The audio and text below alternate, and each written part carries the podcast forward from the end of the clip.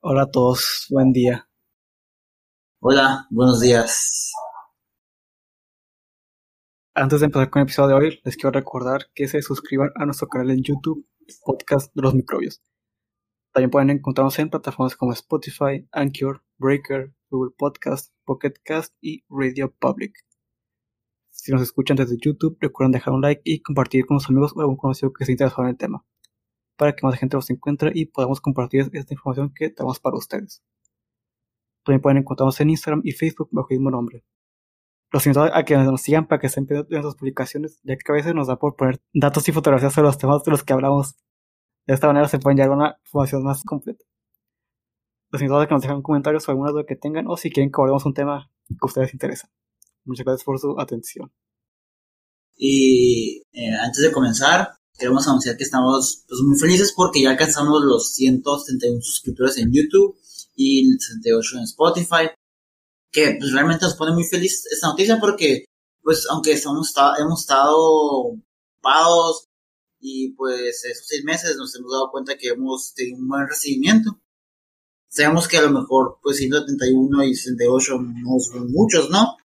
Pero pues para un proyecto que comenzó con una vez que sale y en ocasiones no se le ha podido dedicar el 100% por semana tras semana, pues es, es un muy buen resultado realmente, ¿no? Sí, les, quiero agradecer por todo el apoyo que hemos estado recibiendo.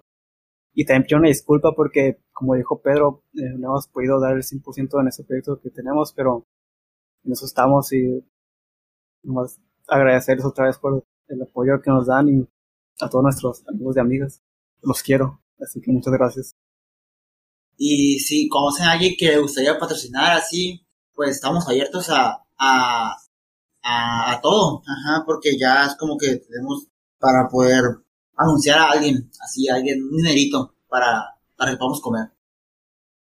Y bueno, sin nada más que decir, eh, comenzamos con el episodio de hoy.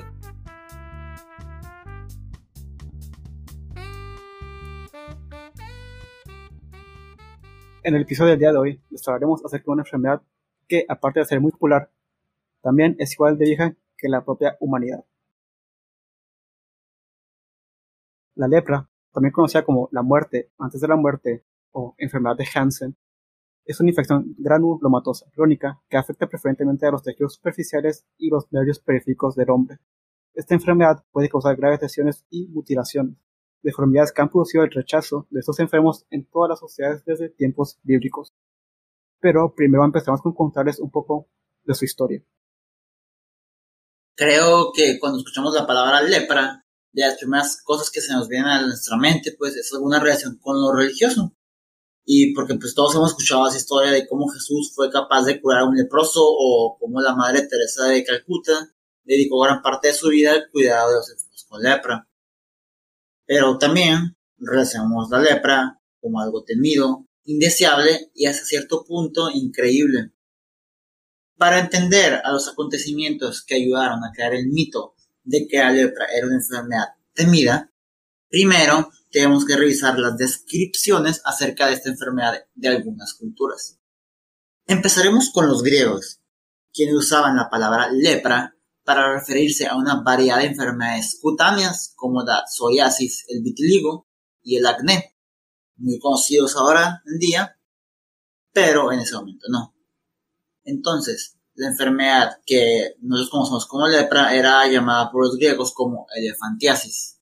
No, o sea, la lepra no era la lepra que conocemos.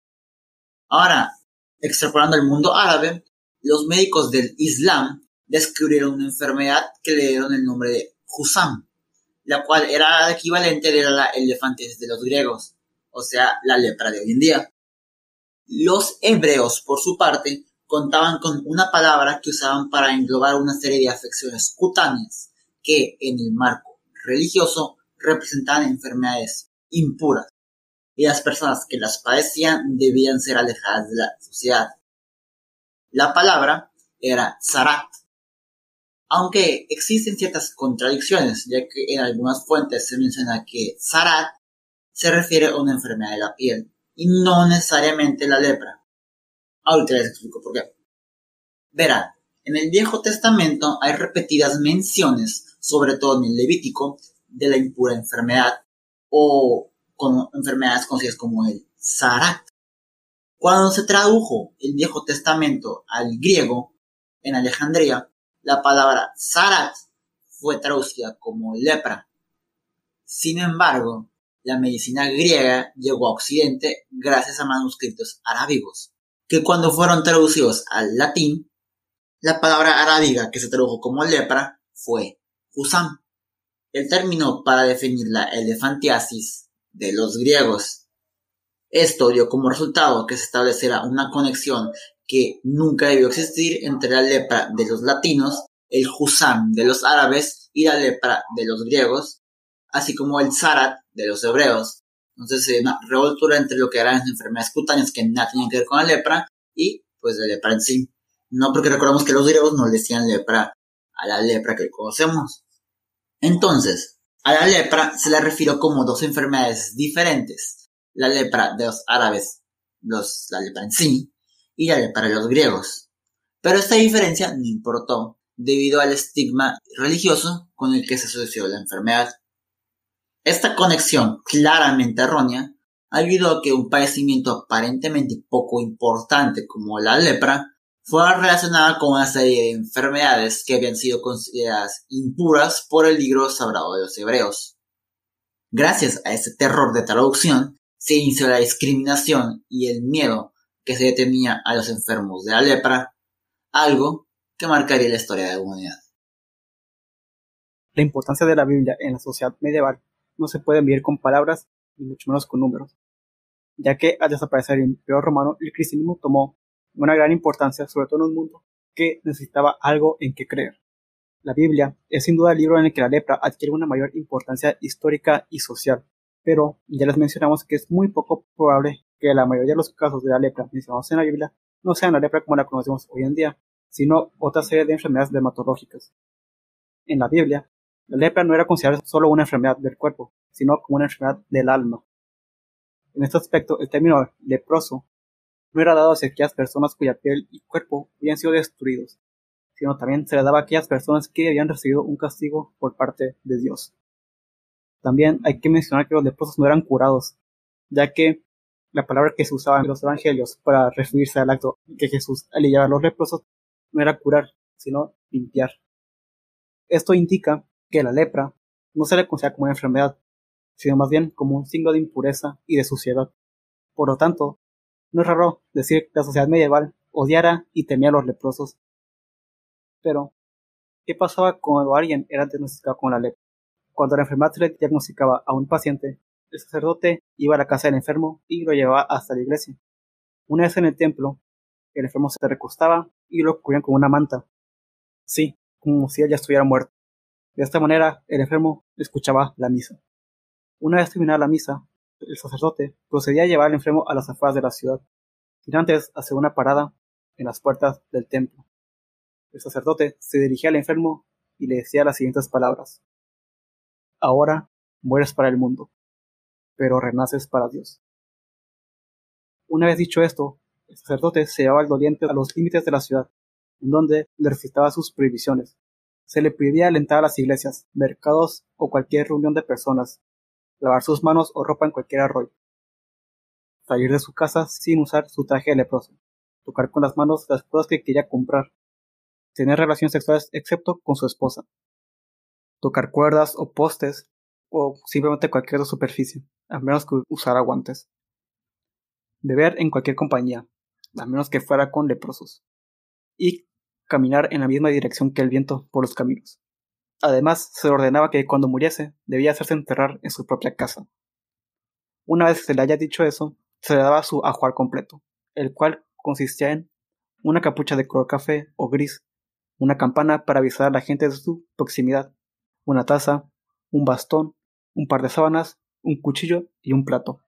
El leproso, solo y desamparado, debía caminar hacia el campo abierto y asentar su nueva casa alejado de aquellas personas que no habían sido castigadas con enfermedad. Allí viviría y allí moriría, y nunca más podría presentarse en áreas públicas. Incluso, en Inglaterra se creó el concepto de ventanas para leprosos. Estas eran ventanas que se colocaban a ras del suelo en las paredes de las iglesias. De esta manera le permitían al leproso ver la misa, pero desde afuera, El aislamiento de los leprosos se convirtió en una realidad la idea de que la lepra fuera como una muerte en vida. Es posible que la misma existencia del leproso medieval se haya visto más afectada por problemas psicológicos y sociales que por los mismos problemas físicos que traía consigo la enfermedad. Ahora hablaremos de cómo se originó la lepra dejando a lado el aspecto religioso. Verán, el origen de esta enfermedad antecede al registro histórico escrito. A su vez, los testimonios sobre la enfermedad son muy vastos y a través de la historia ha servido como fuente de inspiración para leyendas, mitos y cuentos. No se conoce con exactitud el origen histórico de la enfermedad, pero las primeras referencias textuales a la lepra se encuentran en textos protohistóricos, incluido el papiro egipcio de Evers, fechado en 2550 a.C. Se ha sugerido que hay referencias a la enfermedad en los signos sánscritos como el Atharvaveda, que es un texto sagrado del hinduismo, compuestos antes del primer milenio antes de Cristo, y el Antiguo y Nuevo Testamento de la Biblia, obviamente. Sin embargo, los primeros registros escritos con descripciones clínicas generalmente aceptadas como lepra verdadera datan del 600 a.C. Posiblemente ya en el 1400 a.C., en la India, una enfermedad llamada Kushta se distinguía del vitiligo en los textos sagrados. Documentos chinos de alrededor del 500 a.C. mencionan lesiones cutáneas, entumecimiento y pérdida de cejas, lo cual da fe de la propagación de la enfermedad hacia China y posteriormente a Japón. Posteriormente, se dice que los miembros del ejército de Alejandro Magno contrajeron la enfermedad cuando invadieron la India en el siglo IV a.C. y posteriormente la llevaron al Medio Oriente y luego a todo el Mediterráneo Oriental a su regreso a casa, así como el COVID. También se cree que los soldados romanos del ejército de Pompeyo llevaron la enfermedad de Egipto a Italia en el siglo I a.C.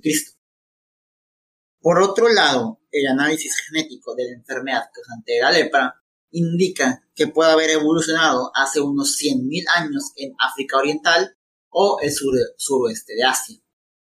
Desde allí parece haber migrado hacia el este y el oeste, desarrollando un subtipo distinto en Asia y otro subtipo distinto en Europa y África del Norte. La lepra parece haber sido introducida por exploradores europeos o por medio del comercio de esclavos en África Occidental, donde el bacilo desarrolló y evolucionó y se adaptó a las condiciones de los distintos ambientes y poblaciones. La enfermedad fue traída a las Américas por colonos europeos y esclavos de África Occidental. Siguiendo hablando un poco de historia, ahora toca tocar el tema acerca de cómo se descubrió a la bacteria causante de la lepra.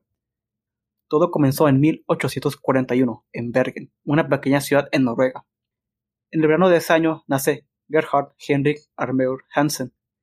Hansen decide estudiar medicina en 1859. Su talento como investigador lo llevó a obtener su título con honores en 1866. Después de completar su pasantía, se desempeñó como médico comunitario en Lofoten, un pueblo pescador en el norte de Noruega. Esto durante un año. Pero para el año de 1868 regresa a su pueblo en Bergen. Noruega, que ya estaba librando su batalla contra la lepra a mediados del siglo XIX, fue probablemente la más afectada en Europa, y fue en Bergen donde se estableció el Centro de Investigación de la Lepra, con otros tres hospitales de lepra. Se estimó que en la década de 1850 aproximadamente dos personas por cada mil en Noruega padecían de lepra. Pero la prevalencia en Bergen era de, hasta 25 por mil. A su regreso a su ciudad natal, Hansen conoció al doctor Daniel Cornelius Danielsen y al doctor Carl Wilhelm Boeck, los dos célebres incondicionales de la antigua investigación sobre la lepra. El doctor Danielsen fue considerado especialmente como la principal autoridad en la investigación científica sobre la lepra y la fuerza rectora de todos los esfuerzos de salud pública para combatir la enfermedad, no solo en Noruega, sino en toda Europa. Sin embargo, era un firme creyente del concepto de aflicción hereditaria de la lepra, apoyado por el resto de la fraternidad médica de aquel tiempo. Eso tenía el porqué, ya que una enfermedad infecciosa como la lepra no era obvia debido al largo periodo de incubación y la aparición de las lesiones, lo que oscurecía su rastro del foco de transmisión.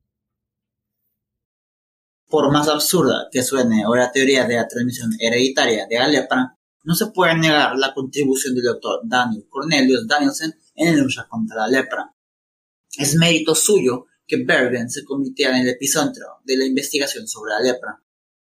Mientras trabajaba con el doctor Danielson, el joven Hansen viajó con él por toda Noruega para estudiar la enfermedad, recolectar muestras patológicas de los leprosos e investigar sin descanso para finalmente llegar a una conclusión que desafió la teoría de la transmisión hereditaria del Dr. Danielson. Hansen creía que un organismo era quien transmitía la enfermedad de persona a persona y enfatizó la teoría del contagio, descartando de esta manera la teología hereditaria de esta condición. Fue una especulación atrevida en un momento en el que el concepto de contagio aún era poco conocido. Al declarar esta teoría, Hansen tuvo un conflicto profesional con su superior, pero siguió creyendo firmemente en su observación. A pesar de todas las críticas negativas y la resistencia contra una propuesta tan desafiante, continuó investigando para probar su teoría. Y en el año 1869, en su primer trabajo publicado, describió las alteraciones patológicas en el tejido leproso, pero su técnica de tinción era sumamente primitiva, y además su pobre equipo complicó su trabajo, y sería injusto esperar que hubiese entregado una, una descripción más adecuada del organismo causante de la lepra. Hansen tuvo claro que necesitaba mejorar sus habilidades en anatomía patológica y particularmente en microscopía. En 1870, una beca le permitió viajar a Viena, con el fin de recibir una capacitación avanzada en tinción e histopatología, lo que le permitió fortalecer su técnica. Hansen se sentaba incesantemente durante días, enfocando a través del microscopio y mirando los portaobjetos de tejido leproso teñido. Finalmente, en el año de 1873, con 32 años, concluyó su trabajo de identificar la sustancia infecciosa en material leproso y publicó un trabajo histórico. En tejidos tomados de nódulos de pacientes con lepra, describió cuerpos en forma de bastón, que se asemejaban a bacterias, y afirmó que esas bacterias eran de hecho el agente causante de la lepra. Y la lepra no era una enfermedad hereditaria, ni mucho menos una maldición o un castigo que Dios le daba a ciertas personas. El doctor Hansen fue de hecho el primer investigador en sugerir que los microorganismos pueden causar enfermedades en humanos. Pero como era de esperarse, el resto de la fraternidad médica en todo el mundo se rió de esta revelación y de su atrevida propuesta, y la consideró como una invención de la imaginación de Hansen. Sin embargo, algunos de los investigadores estaban convencidos de la existencia de tal sustancia en el material experimentado, pero rechazaron su papel como causante de la lepra. Sin embargo, sus intentos de inocular el organismo en otros, animales le hicieron más difícil demostrar su posición, porque no pudo satisfacer los postulados de Koch, que requerían que cualquier patógeno se aislara primeramente y luego se demostrará que causaba la enfermedad cuando se introducía en otro animal. Un Hansen Desesperado, incluso trató de inocular el ojo de una mujer con material extraído de un paciente con lepra sin su consentimiento. Fue sin duda un experimento, imprudente y para sorpresa de nadie, poco ético, y este problema lo llevó a un atolladero médico legal, que más tarde resultó ser un gran revés en su carrera médica. En 1879, el joven bacteriólogo llamado Albert Neisser que más tarde gana fama por descubrir el organismo causante de la gonorrea, realizó un viaje de investigación a Noruega con el fin de estudiar la lepra. Ahí tuvo la oportunidad de conocer al doctor Hansen y tener una mirada a su trabajo de investigación. De Hansen recibió preparaciones hechas de nódulos leprosos y a su regreso a Alemania, Nisser hizo todos los intentos para tenerlos mejor y producir resultados más convincentes y pues con su equipo y método de atención avanzados, en virtud de ser un gran bacteriólogo, lo logró. El doctor Neisser publicó su hallazgo científico en 1880 sin dar el debido crédito al doctor Hansen y reclamó el honor de descubrir al organismo causante de la lepra.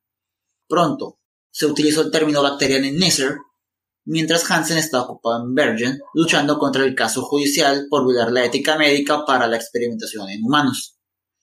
El tribunal declaró culpable a Hansen por no obtener el consentimiento, de la mujer y fue destituido de su puesto como médico residente del Hospital de Lepra en Bergen en 1880. Pero a una vez que la noticia del reclamo de Albert Nisser llegó a Bergen, toda la fraternidad médica de Noruega defendió la posición de Hansen. Fue más como orgullo, y no fue otro que el doctor Danielsen quien alentó a Hansen a responder enérgicamente el intento deliberado de plagio de Nisser. Afortunadamente, la verdad se reveló y el conflicto se abordó oficialmente en un congreso de lepra celebrado en Berlín, donde Hansen logró ser reconocido como el verdadero descubridor del organismo causante de la lepra. Esto también marca el despertar del mundo y la aceptación de la teoría del contagio y cambio en la forma en que se abordó la lepra como enfermedad. Fue fruto de su incansable trabajo que se aprobó la ley modificada en 1885 que ordenó a las autoridades sanitarias que permitían a los leprosos vivir en aislamiento preventivo, lejos del sector no afectado de la comunidad, lo que provocó una rápida y constante disminución de la enfermedad de la lepra en Noruega. Como ya pudimos ver, gracias a los trabajos de Hansen, es que hoy en día sabemos que esta enfermedad no es un castigo impuesto por Dios a ciertas personas, sino más bien el trabajo de una bacteria, la cual se llama Mycobacterium leprae, un bacilo, o sea que tiene forma de bastón, ácido alcohol resistente, no móvil, no explorado y que tiene un tiempo de generación de entre 12 a 14 días. Debido a que es una bacteria que no crece en medios de cultivo artificiales, su estudio se encuentra muy limitado. Esto ha llevado a que se establezcan modelos experimentales de crecimiento del microorganismo usando animales, como los son el armadillo y los ratones knockout. De esta manera es que si se logra su crecimiento en, sobre todo en las patas de ratón, entre los 11 y los 13 días post inoculación. El modo de transmisión es hasta cierto punto pues, desconocido, pero todo indica que podría transmitirse por las gotas provenientes de las lesiones que deja la enfermedad de la lepra. También es posible que las picaduras de insectos estén relacionadas con su transmisión. El reservorio central lo representan los humanos infectados. El periodo de incubación, que se estima a partir de observaciones clínicas, es en general de 2 a 7 años, pero a veces es hasta de 4 décadas. Es por eso que es muy difícil detectar el foco de transmisión de la lepra, y por ende la infectividad es realmente baja. Aunque virtualmente la lepra no existe en América del Norte y Europa, más de 10 millones de personas se infectan en Asia, África y América Latina, donde hay más de 40.000 casos nuevos cada año. En México, la lepra verdaderamente no es un problema de salud pública. En 2018 se registraron 388 nuevos casos de lepra.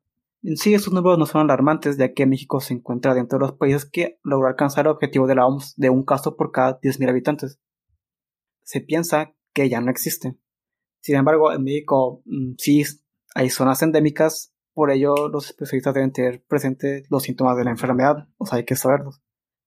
Y algunos de los estados donde aún se registran casos son Jalisco, Guanajuato, Michoacán, Guerrero, Nuevo León y Coahuila.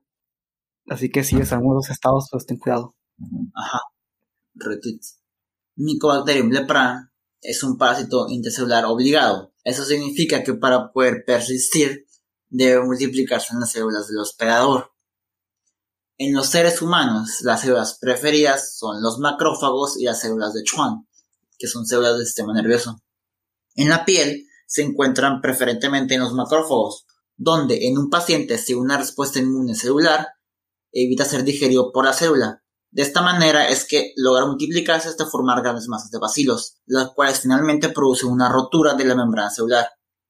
En el tejido neural se ubican células de Schwann, donde puede permanecer por largo tiempo sin estimular una respuesta inmune, que esto sirve como un sitio de protección inmunológica. Esta bacteria es conocida por provocar lesiones cutáneas, pero aparte de estas, el bacilo también produce desmielinización segmentaria de los axones de las terminaciones nerviosas de la dermis y los troncos nerviosos con localizados en sitios periféricos, principalmente los nervios tibial posterior, cubital mediano, ciático polipocteo externo, facial, auricular y radial. Este daño neural es secundario a la inflamación granulomatosa desencadenada por Mycobacterium leprae y se traduce en la disminución de la sensibilidad y sudoración en las lesiones. Déficit motor, sensitivo, autonómico o mixto, pudiendo preceder al compromiso cutáneo en algunos casos. Es decir, se pierde toda sensibilidad lo, y toda sensibilidad, los nervios mueren, es como estar anestesiado toda la vida. La enfermedad de Hansen, que sirve como un ejemplo de una infección cuyas manifestaciones corresponden a la respuesta inmune del huésped, expresada por un amplio espectro de características clínicas, histológicas e inmunológicas. De hecho, se estima que solo de entre el 3 al 5% de la población expuesta a la bacteria es susceptible de desarrollar la enfermedad, lo que no dependería en sí de la virulencia del bacilo, sino de las características inmunológicas del huésped. Debido a esta gran variedad de la respuesta inmunitaria frente a la infección por esta bacteria, esta enfermedad llega a presentar un amplio espectro de manifestaciones, por lo cual es necesario tener una clasificación de la lepra. Y se tienen tres. La primera, la primera clasificación es la clasificación de Ridley-Joplin y tenemos dos clasificaciones propuestas por la OMS. La primera se dio en 1982 y la última en 1988. La clasificación de Ridley-Joplin toma en cuenta cuatro parámetros: clínico, histológico, respuesta inmune del paciente al bacilo e índice bacteriológico. La clasificación que propuso la OMS en 1882 solo toma en cuenta el índice bacteriológico, mientras que la que se propuso en 1988 solo toma en cuenta el parámetro clínico. Cada una de estas clasificaciones clasifica la lepra en ciertos grupos. La clasificación de Ridley-Joplin la clasifica en cuatro: lepra indeterminada, tuberculoide, lepromatosa y limítrofe. La clasificación de la, de OMS de 1982 la clasifica en dos grupos. Lepra postbasilar es la cual se caracteriza por tener un, índice bacteriológico inferior al 2. Y en lepra multibasilar, la cual se caracteriza por tener un índice bacteriológico superior o igual a 2. Por último, la clasificación propuesta por la OMS en 1988 de igual forma la dividen los mismos grupos, lepra posivacilar y lepra multivacilar. Pero en esta clasificación, la lepra posivacilar se caracteriza por presentar hasta 5 lesiones cutáneas y o un solo tronco nervioso involucrado. Pero la lepra multivacilar se caracteriza por presentar más de 6 lesiones cutáneas y o más de un solo tronco nervioso involucrado.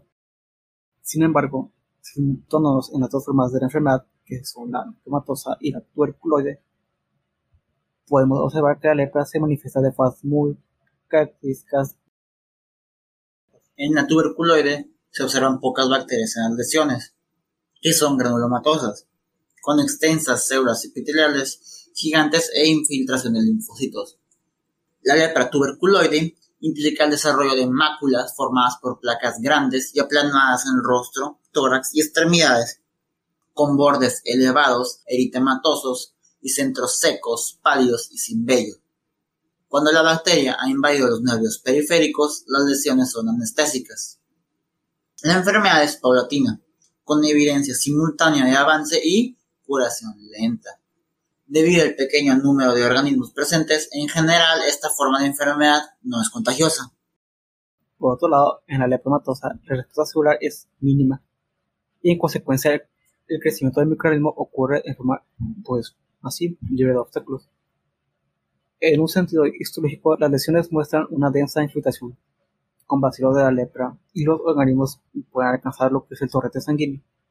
En la lepra lepromatosa, las lesiones cutáneas son infiltrativas, extensas, simétricas y difusas, en particular sobre lo que es el rostro, con un engrosamiento de la piel, sobre todo de labios, frente y orejas. El daño pues puede ser grave con pérdida del tabique y huesos nasales, a veces de los dedos y atrofia testicular en varones. Las neuropatías periféricas pueden causar deformidades o úlceras. Después la bacteria se propaga a, nivel sistémico con compromiso del sistema retículo endotelial. La lepra es principalmente un diagnóstico que se confirma por demostración de la bacteria en condición de Barr, que es para bacilos alcohol ácido resistentes, así como la lepra y la muestra que se utiliza es un raspado de tejido infectado, en particular de la mucosa nasal o de los lóbulos de la oreja. Esto pues se logra con facilidad en la lepra lepromatosa, debido a las cantidades típicamente grandes del bacilo. Pero en la lepra tuberculoide se confirma por medio de la apariencia histológica de las biopsias cutáneas de su espesor total y con un poco de suerte por unas cuantas bacterias en las lesiones. Las pruebas de laboratorio muestran que esa bacteria crece de manera óptima aproximadamente entre 27 a 33 grados centígrados.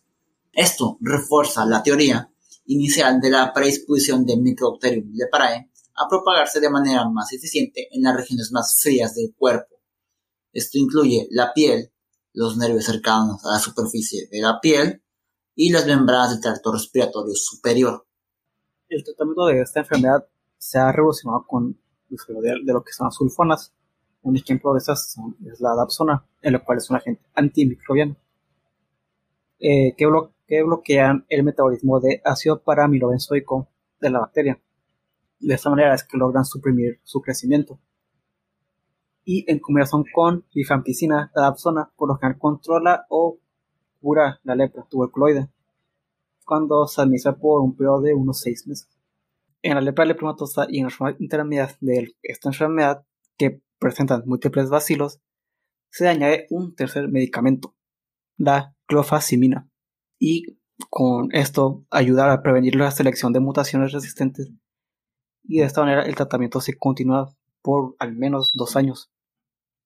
La prevención de la lepra implica que se dé un reconocimiento y un tratamiento a los pacientes infecciosos y obviamente un diagnóstico temprano pero pues es realmente muy difícil y tienes que conocer muy bien al paciente, tienes, que tener mucha idea, mucho, tienes que tener mucha experiencia identificando ese tipo de lesiones y conocer realmente dónde puede haber un foco de infección porque pues los síntomas pueden aparecer y algunos son evidentes. Pero pues esto es todo lo que teníamos hoy sobre la lepra. Eh, gustado. A nosotros nos gustó mucho. La, la enfermedad está, está, muy interesante, la verdad. Todo lo que conlleva, güey. Sí, todo, todo el contexto histórico, como lo vio. Todo el contexto histórico. O sea, una enfermedad que muy vieja, güey, que ha estado con nosotros mucho tiempo y todavía pues hay ciertas zonas que son endémicas. ¿Y, ¿Y cómo la descubrieron? Sí, o sea, cómo la descubrieron. Y también todo el estigma que tiene, o sea, los enfermos, todo lo que tienen que sufrir fuera de la enfermedad en sí, pues. Sí, de hecho, tiene, tiene, mucho estigma y, bueno, algo que también me atención y creo que no mencionamos es que eh, generalmente el vacilo, mm, voy a confirmarlo porque estoy seguro que sí, que en algún lado lo pero es, es, es eh, no, es resistente a la luz ultravioleta. Por eso muchos lugares eh, como casas de leprosos tienen muchas ventanas para que entre la luz porque ayuda a, a como matar, en cierta forma, al, a Mycobacterium leprae. Sí, es igual con tuberculosis. tuberculosis. Igual lo mencioné, igual. Sí, es, es, el mismo rollo. Y si no hay historia de Mycobacterium tuberculosis, eh, oigan, es como el 2. Sí, está, muy padre. está muy padre. Pero bueno, ya hemos terminado, ya vamos al fin del episodio. Espero les haya gustado. Así es. Y pues nos vemos a la siguiente. Compártanos con sus amigos. Y ya saben, dejemos un like. Hasta luego. Nos vemos.